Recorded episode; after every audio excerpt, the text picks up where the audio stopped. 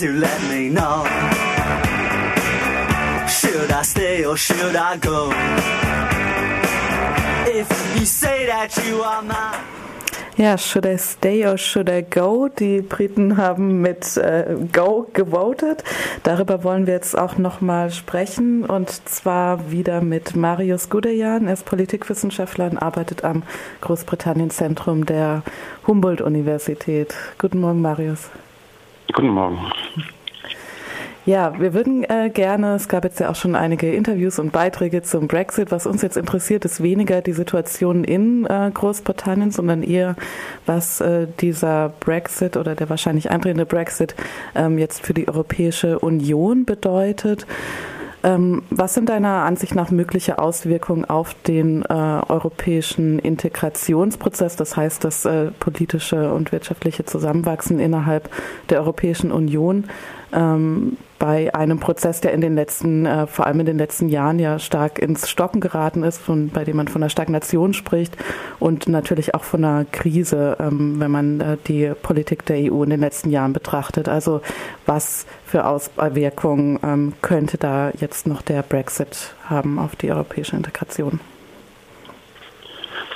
Also ich finde es ähm, ziemlich schwierig ähm, einzuschätzen, was wirklich passieren kann, wenn Menschen ähm, alles möglich äh, im politischen Betrieb und gerade bei ähm, einem Phänomen, was so viele verschiedene Parteien, so viele Länder auch ähm, ähm, wo die eine Rolle spielen, ist es ähm, Ergebnis und wie sich das entwickelt wirklich schwer vorauszusehen. Also es gibt vielleicht kann man könnte ich jetzt so drei Szenarien anreißen. Mhm. Das eine wäre ein äh, ziemlich negatives Szenario. Sagen wir, dass, das, äh, dass der Brexit als ähm, Vorbild für andere euroskeptische Bewegungen um, dient, die dort auch äh, in ihren Mitgliedstaaten, zum Beispiel vielleicht in Dänemark, äh, Le Pen in Frankreich, in den Niederlanden, ähm, Tschechien, ähm, auch das beflügelt werden, auch entweder mehr ähm, Konzessionen, mehr einen besseren Deal von der mit der EU zu haben und sonst mit dem Referendum oder mit dem Austritt zu drohen.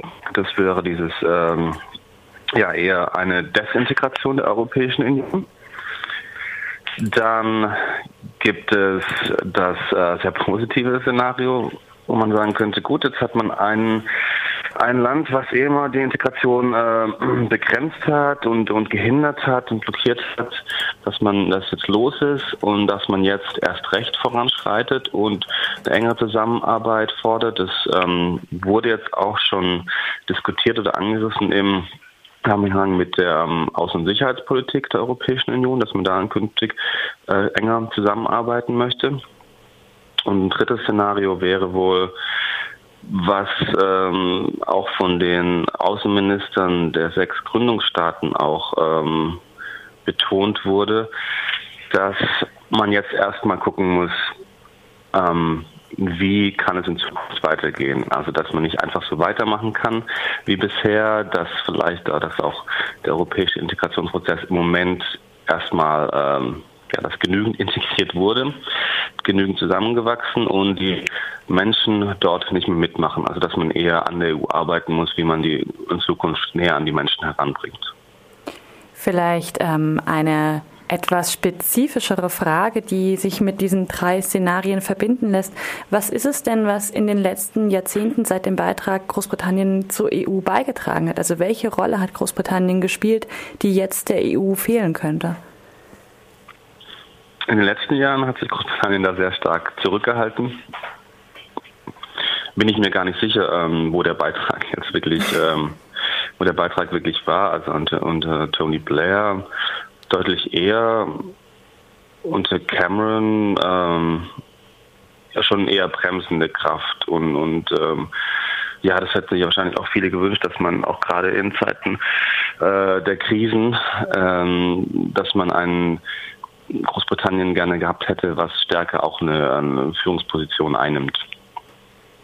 Wenn man jetzt mal versucht, ein positives Szenario zu denken, also äh, zu denken, okay, was wäre das Bestmögliche, was, was äh, hier aus der jetzigen Situation entstehen könnte, dann wäre das ja dieser Weg, den du so als erstmal ähm, Schauen beschrieben hast, also neue Ideen. Gibt es denn tatsächlich ähm, gerade irgendwie Kräfte oder Ideen, die sich, die sich abzeichnen, die im Hinblick, ähm, die zu einer Erneuerung Europas führen könnten und vielleicht auch zu einer solidarischeren äh, Europäischen Union, wie es ja vor allem von, von Süd- äh, oder Kräften in, in südeuropäischen Staaten wie in Griechenland und in Spanien eingefordert wird?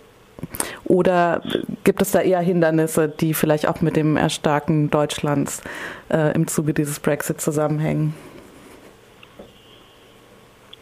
Also konkrete Maßnahmen wüsste ich bisher noch nicht, ähm, wie ich das ausgestalten sind. Das sind immer noch, das sind natürlich jetzt ähm, verbale ähm, Zugeständnisse und Ideen, die man da formuliert. Also einmal das schon mal die sechs Gründungsmitglieder sich getroffen haben, direkt danach, das äh, zeigt mhm. eigentlich schon mal deutlich auf den Kern erstmal hin.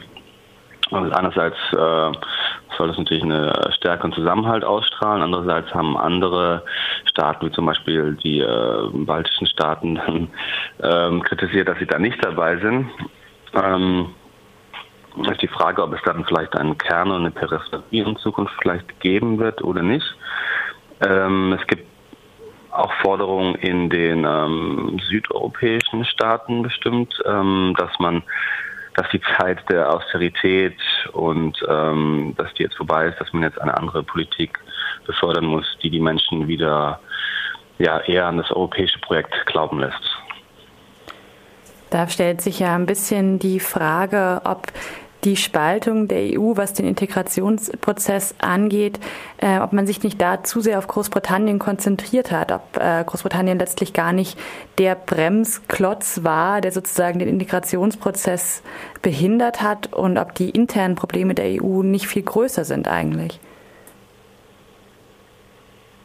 Also man hat zum Teil ja auch Projekte vorangetrieben, also gerade vor allem die Staaten, äh, die den Euro haben, äh, mussten ja auch in der Krise zusammen handeln. Da hat Großbritannien auch ähm, blockiert, versucht zu blockieren. Ähm, also ich denke nicht, man hat sich jetzt zu stark auf Großbritannien ähm, konzentriert, aber Großbritannien hätte natürlich viel machen können, weil sie natürlich äh, wirtschaftlich und gerade in diesem Dienstleistungssektor, finanzielle Dienstleistungen natürlich sehr stark sind, ähm, schon auch einfach viel Entwicklung befördern können.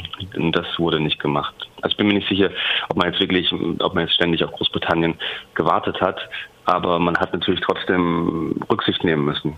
Und ähm, jetzt gerade, wenn das jetzt, wenn jetzt Großbritannien drin geblieben wäre und man hätte hat ja gerade verhandelt, dass Großbritannien zum Beispiel ein Opt-out hat aus dieser Ever Closer Union, dass das dann ja, dass man dann nicht einfach so vorangehen kann, dass man dann sehr vorsichtig sein muss, dass man auch, wenn man jetzt äh, in Zukunft vielleicht neue Kompetenzen nach Brüssel verlagern würde, dass dann Großbritannien ein Referendum gegeben hätte. Dieses Referendum wäre dann vielleicht wieder als Vorbild, hätte gedient für andere Staaten und so weiter. Also das äh, auf der diplomatischen Seite ist das bestimmt ein Faktor.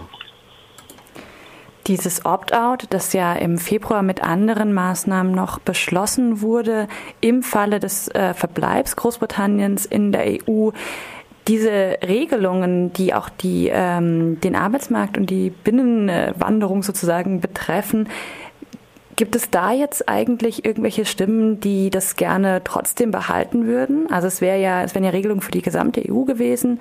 Im Falle, dass Großbritannien verbleibt, gibt es jetzt äh, Stimmen, die sagen, ah, auch wenn Großbritannien nicht mehr dabei ist, möchten wir gerne diese Maßnahmen umsetzen?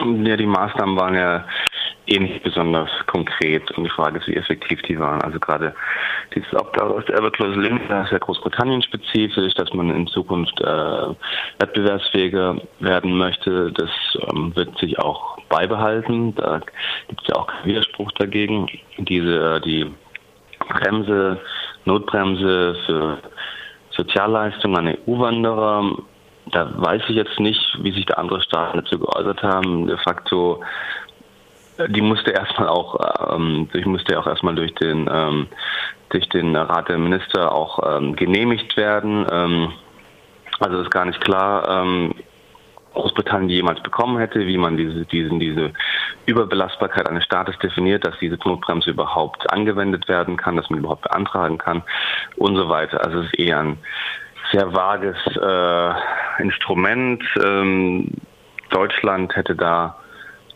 vielleicht Interesse dran, aber da gab es bisher noch keine Stimme. Ich glaube, das sind auch, auch bisher andere ähm, Probleme, Dinge jetzt gerade im Vordergrund. Und ähm, naja, und der vierte, die vierte Forderung war, dass, ähm, dass die Euro-Staaten ähm, berücksichtigen, die Nicht-Euro-Mitglieder berücksichtigen sollen, wenn sie zukünftig Entscheidungen treffen. Das ist auch gerade, das ist ja auch ein sehr vage formuliertes Thema, was ja auch dann eher wahrscheinlich ähm, Gegenstand von Verhandlungen und Diplomatik ist, als ähm, wirklich von, von, von einem konkreten äh, Mechanismus, der dann angewendet werden kann. Mhm.